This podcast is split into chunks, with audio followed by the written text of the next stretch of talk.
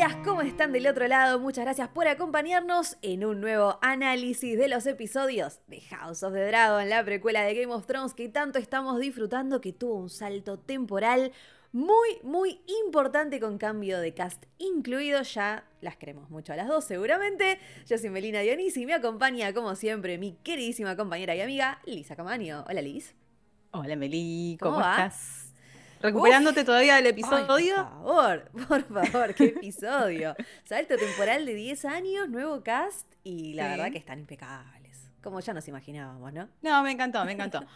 Eh, este episodio se llama La princesa y la reina. Está nuevamente dirigido por Miguel Miguelito. director del primer episodio y de los episodios más memorables de Game of Thrones, como la batalla de los bastardos y demás. Aparte es Miguel, mi país, mi país. Sí, por supuesto. Eh, y bueno, se llamó La princesa y la reina o para mí, si no lo veo, no es ilegal, porque básicamente. Ojos que no ven, ¿no? claro, sí, todo el episodio estuvo eh, alrededor de esta idea de, bueno, lo que vemos, lo que no vemos y lo que queremos, y no queremos ver. Totalmente, así es, totalmente.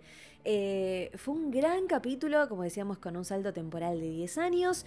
Y como anticipábamos en los episodios anteriores, no queríamos spoilear, pero queríamos ordenarlos con la cantidad de niños y niñas que nos presentó este episodio. Ahora podemos hacer un repaso. Em, ¿Cómo te sentiste con eso, Liz? ¿Te pareció complicado? ¿Te pareció que mucha gente iba a estar como... Ah", o, fue bien? Eh, mira, a mí este episodio en particular me gustó mucho. Eh, sí leí que hubo mucha gente como confundida o que se quejó porque sintió que le faltaban episodios en el medio o desarrollos de personajes. Eh, a mí en realidad mm, yo venía preparada para ver esto. De hecho, creo que eh, Game, of Game, of Thrones, HBO quería dejar este precedente porque en los avances te mostraba mucha información y era como para decir, bueno, mirá que en este episodio vas a ver a este, a este, a este, a este y a este, como para que lo pudiera seguir. Creo que fue algo intencional que hubiese tanta promo de este episodio. Sí, totalmente. Eh, y yo creo que a, mí me pareció que funcionó bastante bien, fue orgánico. Si hubiésemos tenido episodios en el medio, tal vez hubiese sido esos episodios baches que yo te digo es pura novela. No sé si necesitaba mucho más trasfondo de personaje, porque tanto a los dos personajes que tuvimos que despedir, que obviamente hubiesen tenido otro peso emocional si los hubiésemos visto más, eh, se entendió perfectamente en qué lugar de su relación estaban, cómo eran sus motivaciones. Eh, creo que supo sintetizar un montón de cosas el episodio. Entonces, a mí en particular me gustó y no me perdí para nada. Bien, bien, eh, bien. Estuvo bastante claro y era una tarea bastante difícil. conseguir esto. No, Pero bueno, entiendo y comprendo lo que le faltó un episodio en el medio. Para mí no hubiese sido necesario. Es que, ¿sabes, Liz? Tampoco hay nada para contar. O sea, no es que se haya salteado algo de, fuego y sangre. Sí, de hecho, la boda que nos hubiera gustado ver, porque después vimos una foto de ella, era la de Alice en TV Series, que sí, que sí estaba. Em, pero la verdad, ¿cuántas bodas? ¿Qué vamos a ver? El nacimiento de todos estos niños y niñas. Vamos a ver todas las bodas. Vamos a me parece que no había, no había nada muy relevante, o sea, está, estuvo bien, estuvo bien realmente el salto. Em, al principio yo dudaba, dije, ¿desde dónde nos van a mostrar? ¿No? Pero cuando ya estaba la confirmación de los 10 años, ya, o sea, suponíamos que no era el primer hijo que estaba teniendo Renira, porque el episodio ya arranca con una escena súper fuerte y con un plano secuencia. El plano es tremendo, es tremendo y el peso, o sea, cómo la habilidad que tuvo Sapochnik de contar tanto eh, en una sola secuencia, porque ya desde ella termina de parir y la convoca la reina que quiere ver al bebé y ella no lo va a dejar ir al bebé sin que sin, ir, sin supervisión y la entendemos completamente y acaba de de, parir, sin epidural, sin ningún tipo de asistencia. Eh, y chorreando sangre va eh, y la cámara la sigue. Es, es impresionante, es impresionante. Eh, la connotación que tiene, ya sabemos que Alicent está zarpada en hinchapelotas. no, y es, no, no, es imposible no, no ponerse en el lugar de, de Rhaenyra en este momento. No, totalmente, porque aparte hay algo muy interesante que me parece que trasladaron muy bien de Fuego y Sangre a la serie en este momento en que las encontramos a las dos. Yo creo que quedándonos solo con la serie, coincido totalmente con lo que decís vos que se entiende. Eh, el salto y dónde están eh, dónde, está, dónde está cada personaje en este momento. Y también está súper bien cómo está manejada Rhaenyra en particular, porque eh, a Alicent con todo su esplendor y la vemos que ella está como muy impecable.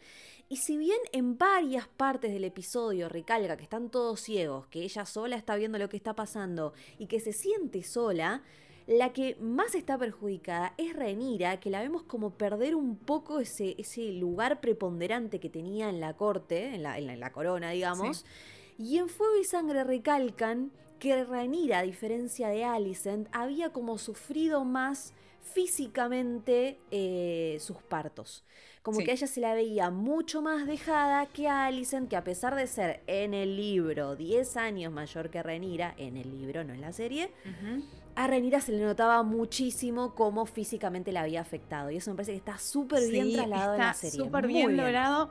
A mí me pasó en eh, la primera escena que la vi súper parecida a su mamá, tal cual como la conocimos a su, mamá. pero a diferencia de Emma, a ella vemos que, em, si bien, bueno, se dio a esto de ser una fábrica de, herederos, eh, no perdió tampoco tanto su esencia. O sea, esto de ir con, el, con la criatura en brazos sangrando, eh, o el momento que está en la corte, que está con. le chorrean las mamas, porque es, eh, tremendo el posparto para las personas que no tuvieron un parto todavía. todo esto que, que que la está atravesando ella, lo pasan todas las mujeres y está muy, muy bien retratado mientras cualquier mina podría estar tirada, sí, ella sí. va igual. Como lo habrá estado Alicent, pedazo de hija de mil. O sea, vos sí tuviste. vos sí. Y aparte Hoy estamos full no, negro y rojo, ¿eh? Full, es que no, no queda otra. Ya me parece que después de este episodio es muy difícil empatizar con Alicent. Si bien, o sea, siempre hay que tratar de entender al personaje desde el lado de por qué hace lo que hace, no es nada tirado de los pelos, ya vemos como Alicent, y lo venimos diciendo, es deber, es honor, es hacer lo que una esposa, una reina tiene que hacer, y como decís vos, Renir es súper eh, eh, súper luchadora y con, otro tipo de mentalidad, aunque, como bien también decís, eh, tuvo que hacer lo que el deber mandaba, sobre todo porque va a ser la sucesora y tiene que tener a su vez sus sucesores y quienes van a continuar con, con, todo, con toda la dinastía Targaryen. Pero sí, son dos posiciones completamente diferentes. Y cuando llega y ella le dice. Ay, pero Renira deberías estar descansando. Ay, la puta que te maneja de puta.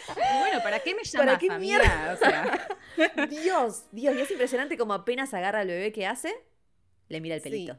Es que oh. las intenciones están súper claras, cuáles son las motivaciones de la reina acá. Es dejar en claro que Joffrey otra vez es un hijo bastardo, que no es un Velaryon, o sea, está súper claro, y exponerla frente a todos, porque ella va caminando y todos la ven que va dejando este rastro de sangre, que va con la criatura, que va con, el papá garrón al lado, o sea, y no, no sé qué. Eh, no, no, tremendo. Y encima No, lo de Viserys es hermoso. Bueno, tiene la nariz tuya. Tiene la nariz del papá. Sí, seguro, Viserys, seguro. Viserys que ya perdió el brazo. El brazo que vimos en el episodio anterior que estaba todo con un ungüento, andás a ver qué era lo que le había puesto el Meister. Ya no está ese bracito, ya se ve una manga y eh, eh, una manga vacía, tremendo. Para el salto de 10 años estaba Está vivo. Yo pensé que iba a ser que esté vivo es un montón, sí, que esté vivo es un montón. Evidentemente los Meisters lograron, lograron aunque sea encontrar algo para alargarle la vida lo más posible eh, al rey. Cuando hace ese comentario, bueno, ya entendemos que obviamente está súper o sea, es muy tierno el momento con Renira, cuando la felicita también y se dan, un beso, un abrazo ahí muy, muy tierno, porque él sigue obviamente eh, apoyando a Renira como sucesora, no se, no se mueve de ahí ni se va a mover de ahí. Así que no hay nada que haya cambiado en ese sentido, pero sí, eh, Alicent está cada vez más enojada, sobre todo por esto de yo soy puro deber y honor y esta hace cualquier cosa. No solo tuvo un hijo con Strong, sino que tuvo tres, que eso lo recalca. Le dice, tener uno es una cosa, pero tener tres ya es un insulto a, todo, a la moral, a la corona, a vos como rey. Bueno, está totalmente sacada y súper a su lado nuestro amigo Crispin, como le Crispin. dijo eh, Cole. Eh, bueno, más adelante voy a desarrollar. Estoy muy enojada con este personaje. Me parece muy injusto que, siga al lado de la reina y que se lo permitan. Entiendo que ella necesita este confidente y jugó súper bien la ficha. por supuesto. Pero. ¿Cómo puede ser, no? La, la, cara a un tipo, ¿entendés? puede ser? El otro, por mucho menos. Bueno, nada, desarrollaré cuando lleguemos a la escena que corresponda. Muy bien. Pero. Aparte, ¿cómo la trata a y lo que le dice? O sea, con Alice, que, Alice la, la mira diciendo, bueno, bueno, bueno, bueno. Bueno, baja un cambio. Tranquila, tranquila. O sea, pues le dice, vamos a decirlo, le dice puta, directamente, eh, mimada, ¿no? Y una araña que, que absorbe y que te deja tirado y que, señor, pero pare un poco. O sea, es un montón lo de Kristen Cole. Es un montón, pero son muy parecidos con Alicent en ese sentido. Puro honor, él vio mancillada su, eh, su capa, porque evidentemente él siente que no le quedaba otra ante la encara de Renira. O sea, está muy, bueno, pero tanto, tampoco está en un lugar terrible ahora como para, ese nivel de despecho, de rencor. O sea, no. No. Más allá de las cuatro, ya tres personas que saben de los eventos, o sea, ya, está, pasaron 10 años. No, no suelta, no suelta, obviamente. Eh, eh, él, él, no envejeció mucho, ¿eh? tiene, tiene un buen elixir ahí, ahí dando vueltas, eh, no envejeció mucho, pero después lo vemos. Tanto él como Harwin están muy bien conservados. Harwin, papurri, muy bien Harwin. tremendo. me, mata cuando lo comparaban con Pasión de Gavilanes, totalmente. y ponían la canción de Pasión de Gavilanes, hermosos memes de este episodio también. Y Harwin cuando agarra a su hijo, ¿no? Porque bueno, ahí ya es, es como una familia moderna. a, esto iba, totalmente, a esto iba con los pequeños gestos, porque que era el minuto 8 y no necesitaban explicarme que Harwin estuvo a su lado eh, todo el tiempo, que había un eh, acuerdo implícito con Lenor. De hecho, él se lo da al bebé eh, recién nacido, le hace un gesto y se va. Entonces, como que Sí, me hubiese encantado ver un poquito más de desarrollo, pero lo entendemos. Sí, pero se entiende. Sí, se entiende. Se entiende por completo. Se entiende por completo que fue Harwin el que estuvo, el que estuvo todo este tiempo. Eh, qué hombre. Y, y Leinor también ya tiene nuevo compañero. Leinor ya tiene nuevo compañero ahí, nuevo amigo, una nueva, un, nuevo confidente que se llama Carl. Eh, es Carl con, con Q. Mm, eh, así que bueno, un nuevo compañero ahí para, ahí para Leinor que igual está muy en la suya, ¿eh? algo que le recrimina. Sí, no, no lo veo para nada pasando la mala él. Está muy en la, él el que mejor le está pasando para mí, ¿no? Así que mejor le está pasando, está haciendo lo que quiere. Y después, más adelante, lo vamos a ver muy entusiasmado por irse a la mierda también, porque, porque surge un nuevo conflicto y está súper entusiasmado. Y logra ponerle Joffrey a uno de sus hijos, ¿no? Que ya sí, sí, eso te, eso iba. Eh, está, en tan buena posición que está aburrido y está esperando que haya una guerra para irse. O sea. genio el tipo. La verdad, la verdad, hace lo que quiere ahí. Y ahí ya vemos a los otros hijos de Ranira. Se confirman que este es su tercer hijito, que le, le, ponen Joffrey, a lo que también le dicen, bueno, qué nombre poco valirio, ¿no? Le dice, le dice a Alice, espectacular. Lo elige él, obviamente, por el querido Joffrey Longmouth que ya conocimos, que lo tenga en la gloria los siete. Y sus otros dos hijitos se llaman Jaceris y Luceris y más, eh, más simplificado, al igual que en Fuego le decimos Jace y Luke. Ahí está, exactamente. Jace, Luke, Joffrey, los tres hijos de Renira con Strong, porque ya obviamente lo sabemos. La vemos usar a Renira de nuevo sus pasadizos secretos para escuchar una conversación súper fuerte entre eh, Lionel Strong y su hijo Harwin Strong y el peligro que conlleva haber tenido hijos con Renira, que se sepa porque significa exilio y muerte, básicamente. Entonces, a Lionel como mano del rey, ya muy entrado en años también, vemos, ahí lo vemos muy claramente con él, eh, preocupado por su hijo y por esta, y por esta situación.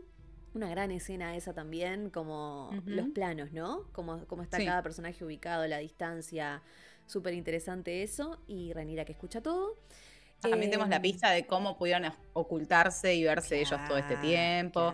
Y de nuevo vuelvo a traer, que no hablamos todavía de Demon, pero qué importante, todo lo que vimos en el episodio 4, cómo ese episodio eh, disparó todo un contexto diferente, desde los pasadizos hasta lo que le implantó, eh, las ideas que le implantó de Renira, o sea, sinceramente tuvo muchas implicancias. Hasta el día de hoy la seguimos viendo. Totalmente, un montón de implicancias.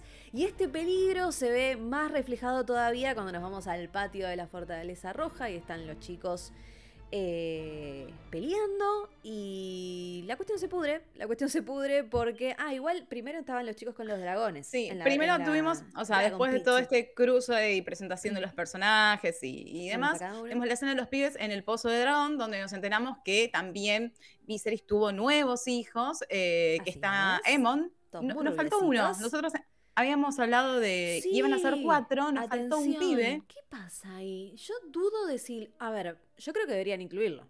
Yo creo que deberían incluirlo en algún momento. Entiendo quizás que no lo hayan hecho acá. Es el más chiquito que se llama Daeron.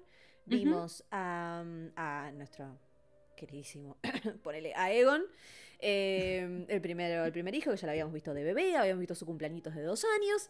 Después tenemos a Emon, que es el que hasta el momento no tiene dragón y se lo ve súper acongojado. Por eso, la vemos Aparte lo boludean, pobrecito. Lo boludean un montón. La vemos a Elaena, que es como muy misteriosa y tiene una frase que hay que acordársela.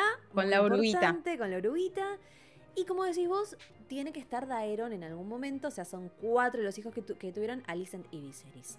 Y después conocemos también a dos niñas más que son Baela y Reina, que son las hijas de eh, Daemon y, eh, y Laena. Pero para no irnos ahí todavía, nos quedamos en el Pozo de Dragón y vemos a un nuevo dragoncito. A ver, Max, súper chiquitito, o sea, va a ir creciendo con su jinete, una cosa La escena, cómo entregar, entregar a tu dragón. Sí. sí, y un besito a la cabrita, ¿no? Por pobrecita, por supuesto.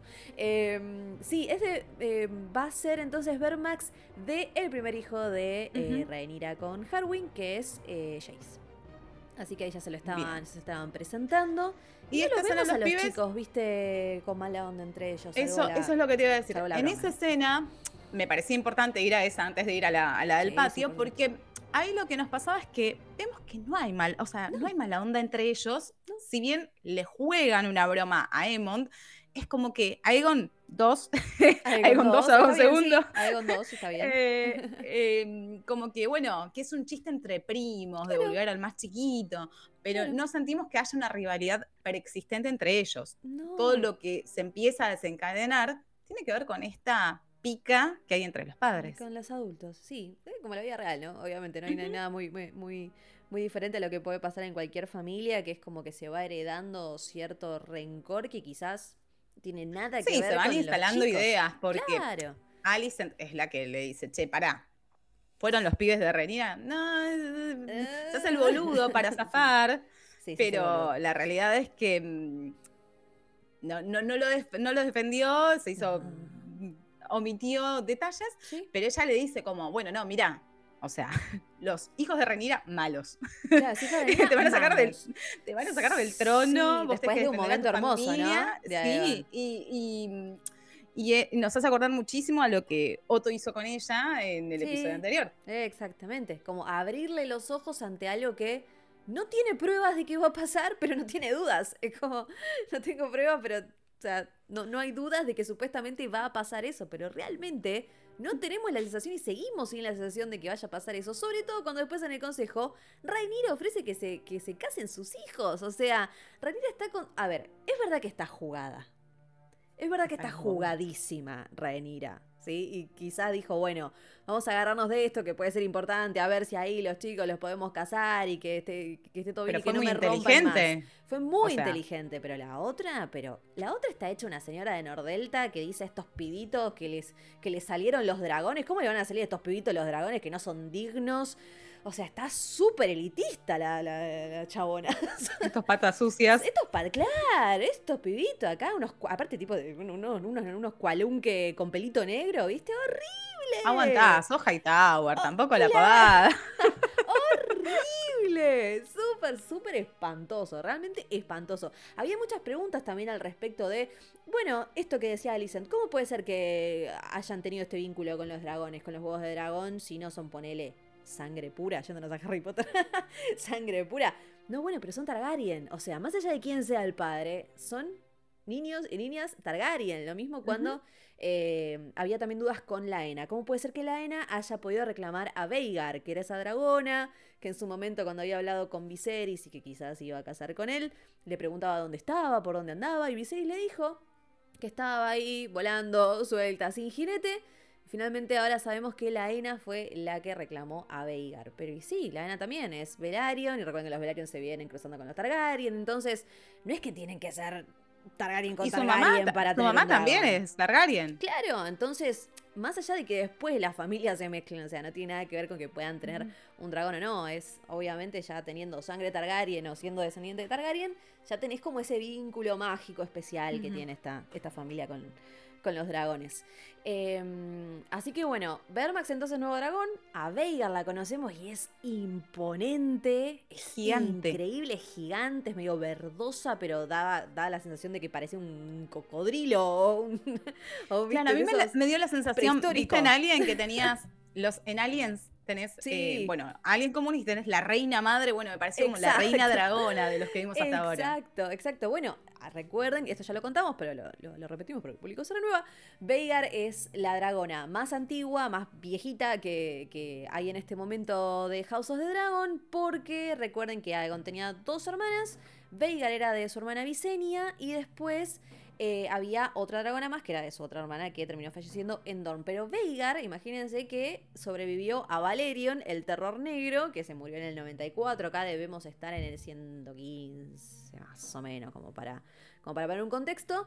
Em, y Veigar sigue viva, tiene más de 100 años y estaba sin jinete porque el último jinete que había tenido Veigar había sido Baelon, que era nada más y nada menos que el padre de Viserys. Así que se había quedado por última vez con ese jinete. o sea, para, y la El padre de Viserys, el abuelo. No, no es el abuelo. No. El sí, el abuelo de Renira, pero sería el tío abuelo de Leira. ¿Sí? No sé. ponele que sí, ponele que sí. Pero, para qué? pero si tenemos el pero si tenemos el árbol, ¿por qué nos estamos complicando tanto? Aquí está, bueno, los que están en YouTube obviamente van a poder ver el árbol geológico, los que están en Spotify obviamente les vamos a, ir relatando. Estamos viendo el árbol para, para no hacernos lío.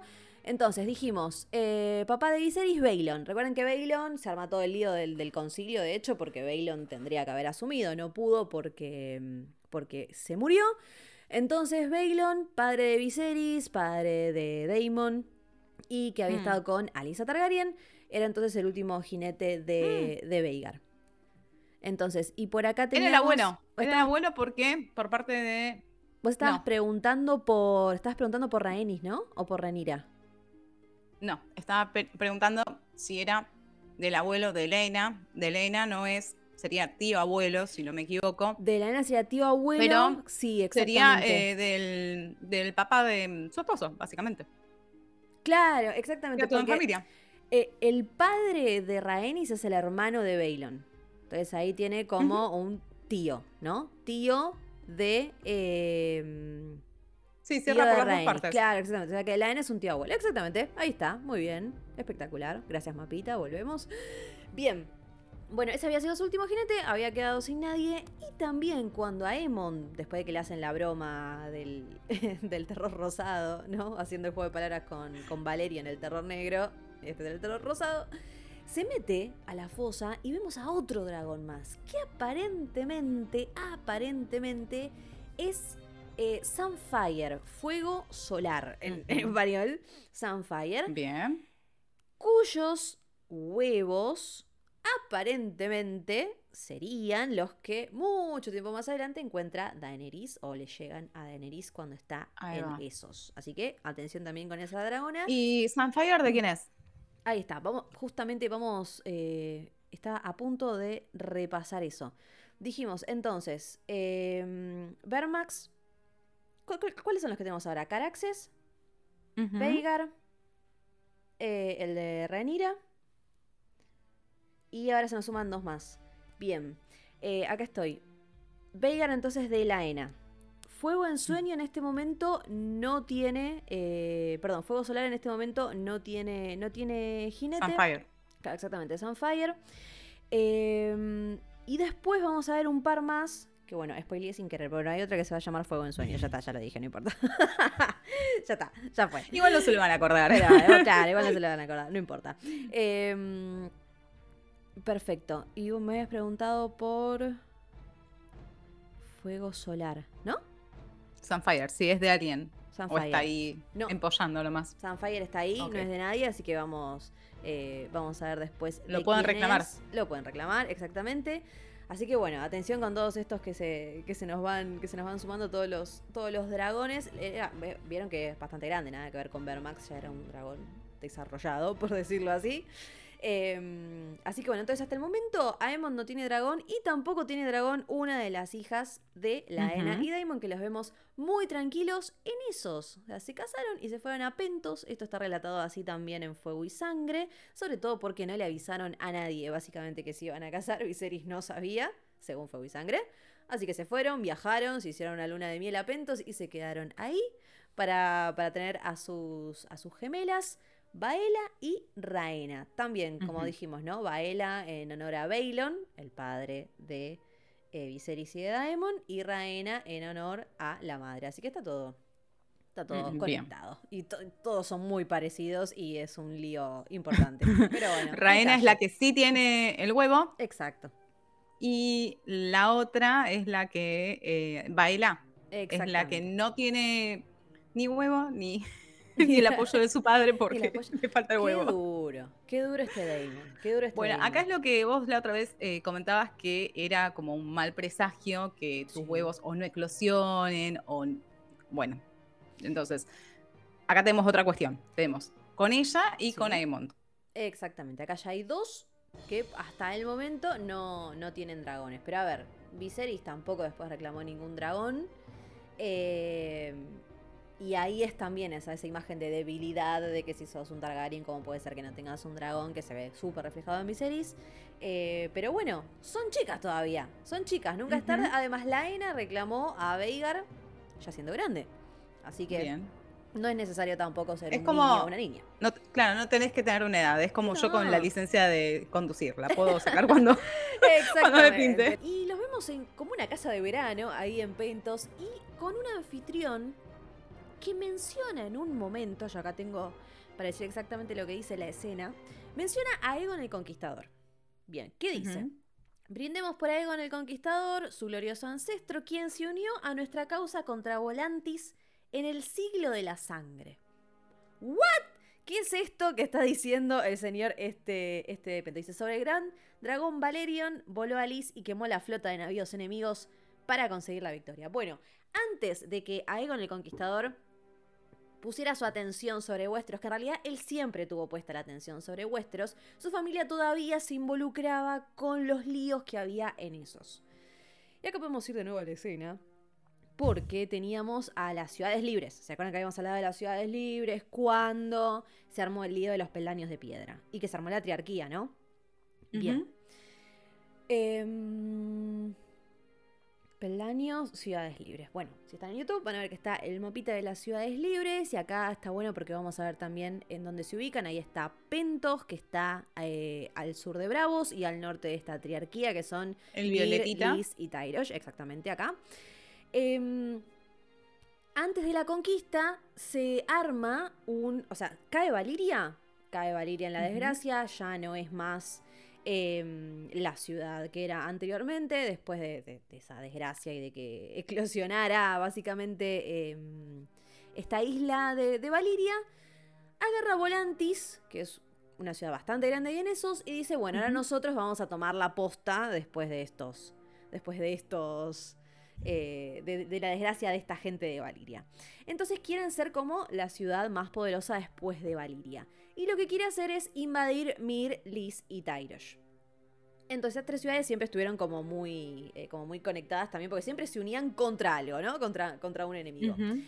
Entonces, en ese momento, Aegon se involucra ayudando, ayudando a Pentos, eh, perdón, a Pentos y a, em, y a Tyrosh cuando Volantis intenta invadirlos. Entonces, a esto se refiere el señor este, el magíster de, Pentos, cuando habla de, de, Aegon el Conquistador y su ayuda hacia Volantis. Una vez que ya ese conflicto en esos em, se resolvió, digamos, ahí es que Aegon empieza su conquista de Westeros. Así que a esto se refiere cuando nombran y brindan por Aegon, Aegon el Conquistador. Así que además de Westeros ayudó con otras guerritas que andaban, que andaban dando vuelta por ahí. Eh, Y bueno, y lo vemos a Damon como de una, o sea, muy calmado, no parece el mismo, de hecho Elena le dice, sabes, estás para más, no para leerte unos libros acá sobre, sobre los señores dragones y sobre siglos y siglos atrás. Em, y es como una relación que se nota cordial, que obviamente igual también fue por conveniencia, porque Damon también seguramente quería tener descendencia, hijos, hijas. Y otra persona embarazada, por favor. Tantos partos vamos a ver en esta serie. Tantos partos. Lamentablemente tampoco termina bien. Spoiler alert. Mega hiper spoiler alert, pobre, Elena. Tremendo. Esto es em, algo que en Fuego y Sangre no está, ¿eh? Lo que le pasa a Elena. ¿Qué, qué sentiste vos en, ese, eh, en esa escena? No, a mí, o sea, te la veías venir. Lo que me ah. gustó es que en particular usaron esta, este recurso del espejo con lo que ocurrió con Viserys. Ahí le dan esta opción de decir, bueno, podés intentar salvar el bebé. El bebé, o sea, lo que ocurrió es que el bebé no sale. no sale el bebé. Entonces, bueno, está en riesgo la madre y la criatura. Podemos intentar salvar el bebé, pero intentando salvar el bebé, la madre no va a sobrevivir. Él no toma esa decisión. También estaba la técnica de cesárea, por decirlo de alguna manera, en Sí, que ya la vimos, que es súper cruenta, pero imagínate una cesárea en esas condiciones en esa época, con esos recursos. Eh, entonces, eh, toma la decisión de, bueno, no, no la vamos a sacrificar a ella, vamos a ver qué es lo que ella quiere, qué es lo que decide, y sin darle tiempo, la Ena eh, decide morir como una jinete. Se acerca a Vagar y le pide que la mate. ¡Qué momento! Dracaris. Dracaris. ¿Viste la cara de La cara. Me encanta cómo lograron eso la dragona no quiere, o sea, no quiere. y lo que transmite un bicho con CGI es impresionante. Totalmente, es una locura. Yo dije, mirá la cara que le hicieron a este dragón, es decir, la mira y la mira y la mira como diciendo, ¿en serio? O sea, ¿en serio? Y es muy fuerte la escena, es súper fuerte. En Fuego y Sangre esto no se dice, se dice simplemente que, que lamentablemente Lana murió en el parto. Es lo único que se sabe y que se, que se dice en Fuego y Sangre. Así que que haya sido así, para mí fue un impacto tremendo. Tremendo, impacto. Impresionante, impresionante. La, o sea, banco mucho la decisión, me pareció, me pareció genial. Pero bueno, Elena, lo que te conocimos, te, te quisimos realmente. bueno, están haciendo un excelente trabajo con estos personajes que nos toca despedir. Ya lo mencionamos, eh, lo que nos había pasado con Ría. Eh, que estos personajes son muy cortitos el paso que tiene la serie y muy memorables. Les están dando como un peso importante. Y con todos nos pasa esto de, bueno, quisiéramos haberlos visto un poquito más. Obviamente hubiese tenido otro peso estas muertes si hubiésemos conocido un poquito más, pero lo que hay que comprender es que, de hecho, la historia ya está extendiéndose un montón, porque lo que quieren contar de esta, de esta parte de, de House of the Dragon es lo que empieza a pasar recién ahora, en el sexto episodio. Claro. el sexto episodio, los cinco primeros episodios ni siquiera estaban pensados en desarrollarse, después los incluyeron los de ellas, chicas. Entonces, como seguir metiéndote, la verdad es que tenés tanta diversidad y tanta cantidad de personajes que sí, podemos seguir contando en todas las direcciones, pero la idea acá es, eh, bueno, contar a partir de ahora, del sexto. Así que están haciendo para mí muy buen trabajo. No, para mí también, totalmente. Acuérdense que de esto se trata la danza de los dragones y no puede no haber un contexto que te diga, bueno, ¿cómo se llegó a tal situación? Esta primera temporada es simplemente un gran prólogo de, lo que fue la danza. Es eso, porque, porque si no, Alicent sería simplemente una reina mala, onda, sin propósitos, eh, chinchuda, y, entendemos por qué está actuando. Es todo eso, pero entendemos cuáles son sus motivaciones, qué es lo que eh, la creó a ella tal y como es. No, totalmente, está súper bien desarrollado cada personaje. Sí, quizás a todos nos sorprendió un poco lo de Criston. Eso sí fue como más un. Bueno, es el más abrupto de todos. Es el más abrupto de todos, pero después la verdad que se entiende, se entiende perfectamente. Vamos a ver qué va a pasar ahora con Damon, porque obviamente se va a quedar con sus, con sus dos hijitas.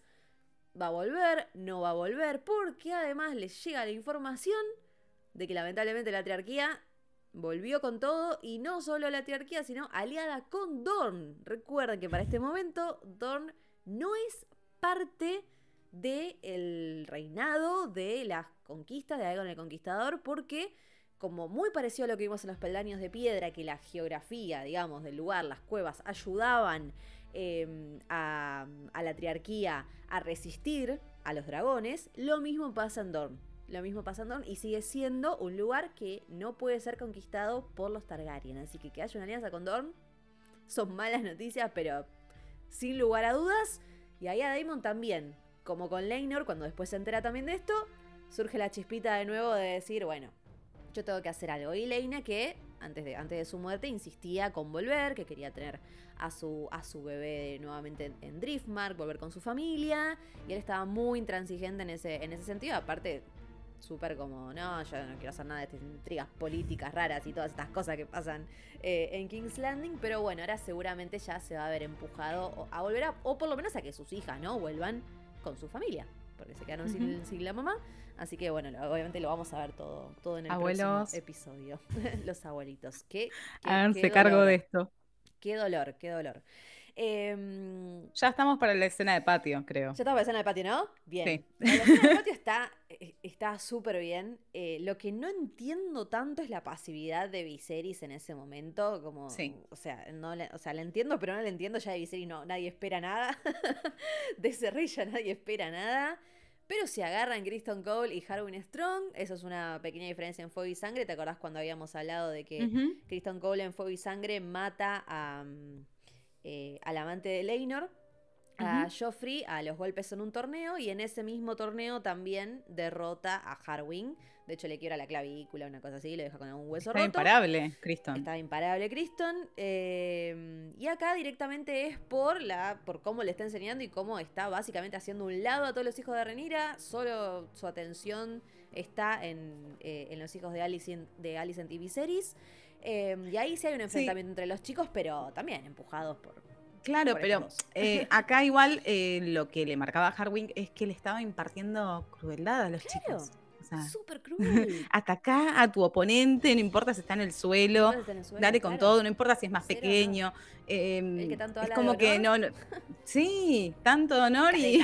Pedazo de careta. Eh, y al principio no estaba eso entre los chicos. De hecho, esto que decías de Viserys. Viserys los miraba y decía, che, qué bueno que la familia esté. Qué lindo los nenes. qué lindo, mirá como lo neto entregando juntos. pasó cinco minutos que los termina pudriendo. Bueno, Cristo.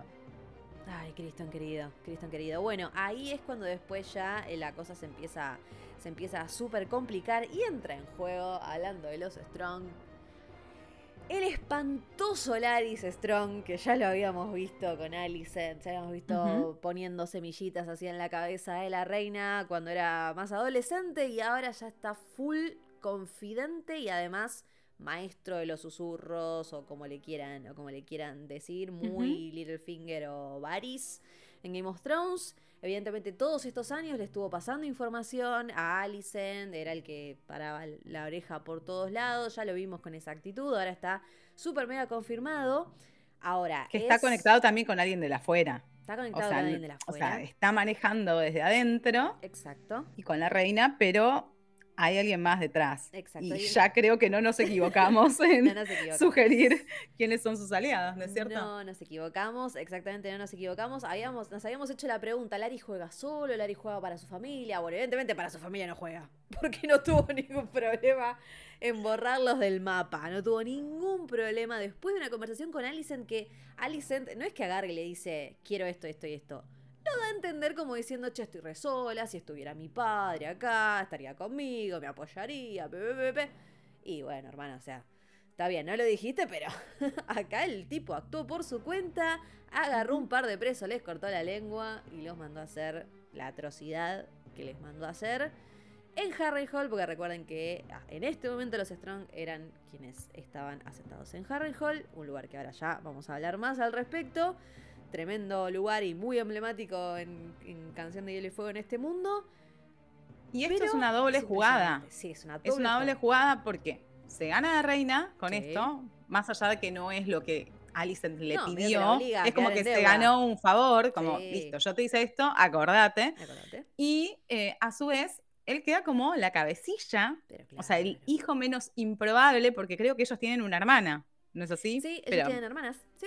Exactamente. Ok, pero el hijo menos improbable, el, varón que nadie iba a dar dos mangos, es el que queda como dueño de Harrenhal.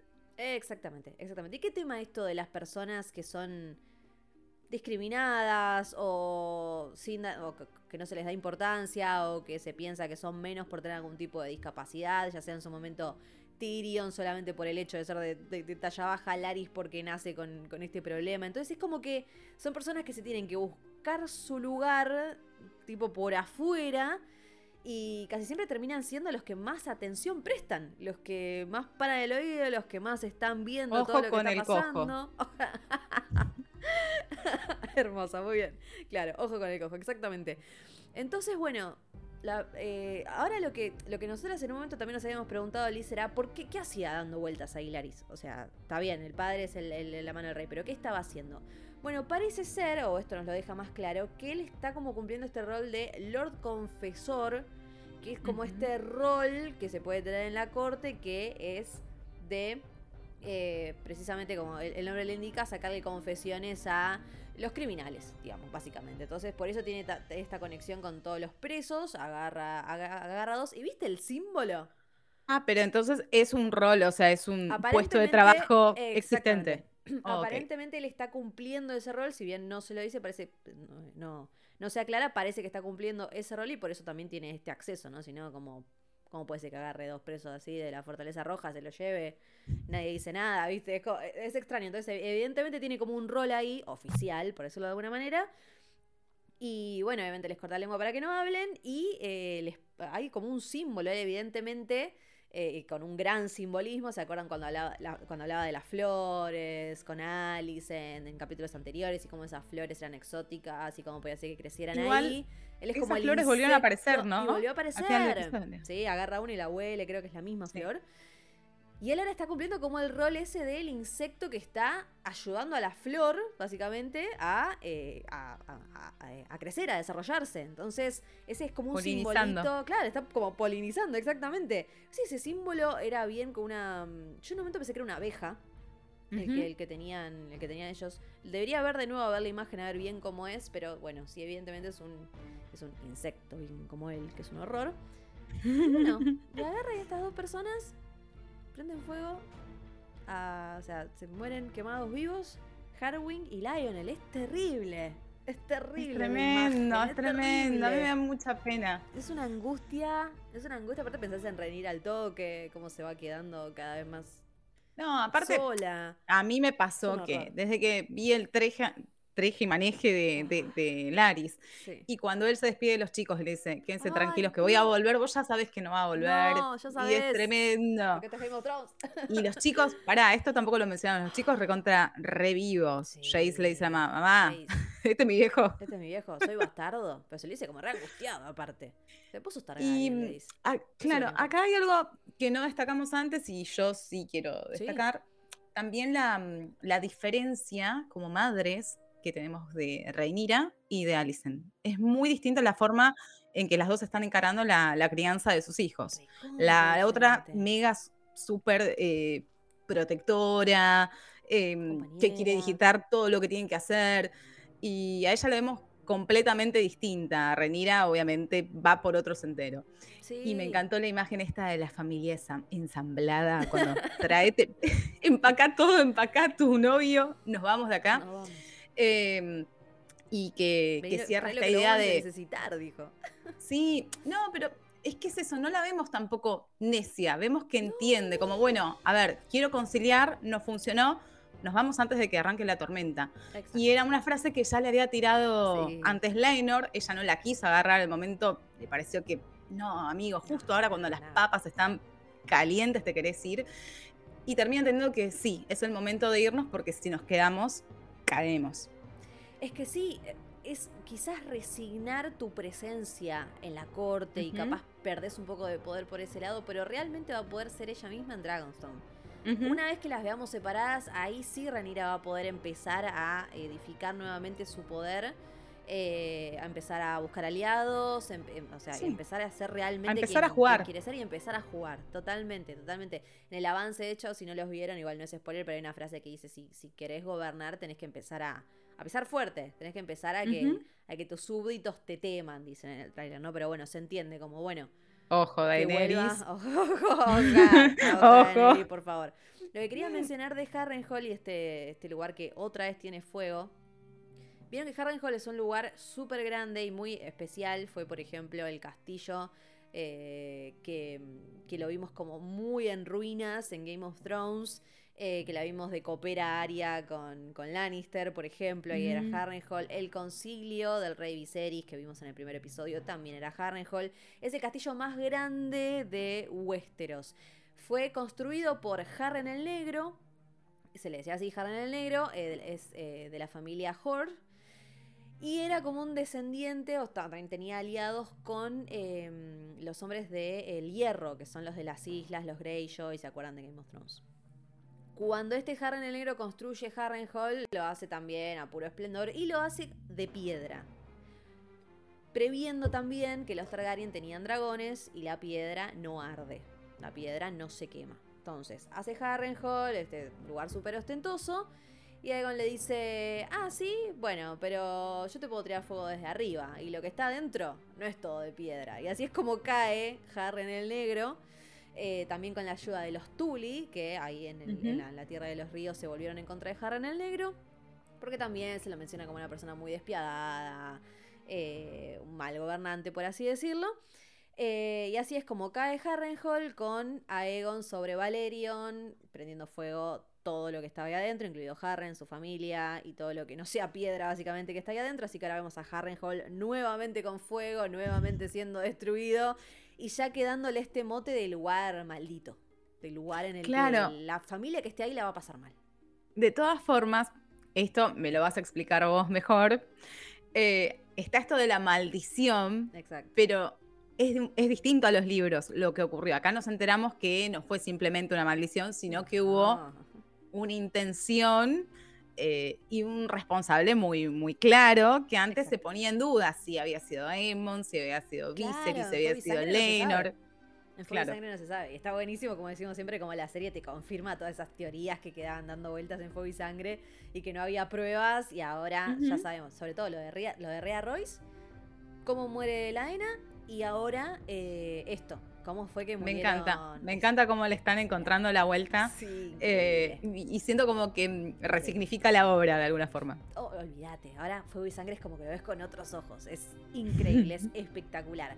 Eh, así que bueno, un poquito de historia ahí también sobre de dónde viene eh, Harrenhal, qué familia. Después fueron pasando varias familias por ahí hasta que los Strong estuvieron creo que por tres generaciones se dicen Fuego y Sangre que estuvieron los Strong ahí.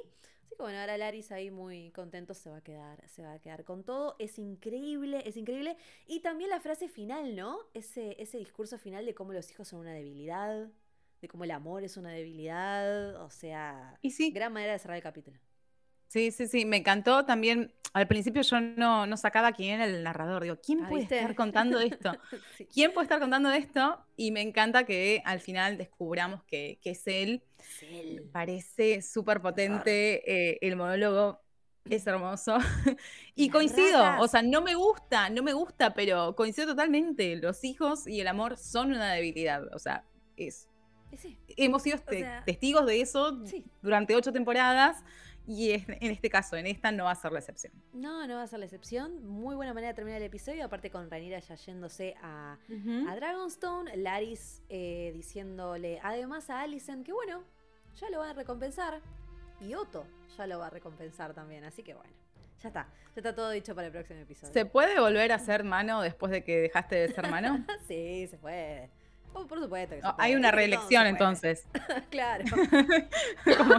el segundo mandato de, de, Otto. Claro, Hightower eh, 124. ¿En qué año estamos ya? nos, imaginábamos que no iba a estar lejos por mucho tiempo. Nosotros ya le veníamos hablando, no iba a estar lejos por mucho. Eh, así que bueno, ahora gracias a este muchacho despreciable de Laris y las ratas que siguen invadiendo el castillo, ese simbolismo es una cosa es una cosa tremenda. Ah, yo por lo menos lo tomo como eso, ¿no? Como las ratas que se te están metiendo, las personas que se están metiendo ahí adentro, llevando y trayendo, eh, favoreciendo a que se caiga esta casa a pedazos. Es, lo de las ratas es espectacular. También puede ser porque el rey se está pudriendo vivo. Bueno, que lo huelen. Puede pobre ser. pobre Viserys, pobre Viserys. Pero bueno, tremendo episodio. Era, es impresionante el ritmo que tuvo, la cantidad de cosas que pasaron. Tuvimos que despedir un montón de personajes. Es el episodio más largo. Hasta ahora, una hora siete, creo. lo, merecía, realmente si querían contar todo esto, está bien, no quedaba otra. Eh, así que bueno, Liz, nada, están cada vez, las piezas se van, eh, eh, se, van, se van jugando más claramente. Ya tenemos dos bandos, por supuestamente, por supuesto bien establecidos, los negros y los verdes. La mayoría estamos al lado de los negros, vamos a ser sinceros. es así, es así. Pero sí, viejo. Pero bueno, vamos a ver qué pasa con estos chicos. Porque estos chicos los están básicamente, como decís vos, empujando al conflicto. Y vamos a ver qué es lo que pasa en los próximos episodios, donde ahora ya los vamos a ver separados. O sea, dos familias completamente separadas. Así que vamos a ver si Renira logra ya empezar a tener eh, más poder y pisar fuerte, porque a fin de cuentas es la heredera de, de Viserys. Y vamos a ver las próximas jugadas de este ser despreciable con, con Alicent. Y va a volver Otto, así que nada. Y no olvidemos que ahora Damon está nuevamente soltero. está nuevamente soltero, así es. Vamos a ver en dónde posa sus ojos otra vez, porque recuerden que la Ena le dice: Yo sé que no soy que vos hubieras elegido o algo así, le tira. Así que bueno, eh, podemos ya como intuir y confirmar de que su, que su corazón extraño, corazón que tiene, eh, se quedó con alguien en particular. Así que bueno, vamos a ver qué pasa con ese reencuentro también. En algún momento se van a, se van a reencontrar, ya sea... ¿No se reencuentran en este episodio? En, el avance no tuvimos, ¿no? No, no, en el séptimo. Ah, sí, sí, sí, porque también hay que despedir a la ENA, así que vamos a ver ese reencuentro también. Ahí ya bueno, Liz. Tremendo. Sensaciones increíbles. Nada más que decir, nada más que decir. se, viene, se vienen unos episodios espectaculares. Cuatro eh, nos quedan. Ay, no, ya estoy mal. quedan cuatro, no quiero que termine nunca, pero bueno, va a haber, va a haber más dragones, va a haber más conflictos, va a haber de todo. Esta, temporada va a terminar seguro súper arriba y nos vamos a querer morir de que haya que esperar tanto, pero mientras los disfrutamos un montón, nos encanta hacer estos análisis, dar más detalles, eh, consultar dudas, consultas, acuérdense de seguirnos en arroba TV, ok, ahí nos dejan todo lo que quieran, también en los comentarios en YouTube, en la cajita de preguntas de Spotify, en donde quieran, nos dejan sus consultas o de qué quieren que, que charlemos más en profundidad. Y si no, como siempre, le dan play a estos análisis cada semana. Así que Liz, gracias, como siempre, un placer. Gracias a vos, como siempre, dos placeres. y nos vemos martes próximo. Martes próximo nos vemos en las plataformas. Nos pueden seguir también como arroba y arroba lisa con doble A. Ahí nos encuentran también para que interactuemos. Gracias por acompañarnos, por vernos, por escucharnos, por comentar y hasta la próxima semana.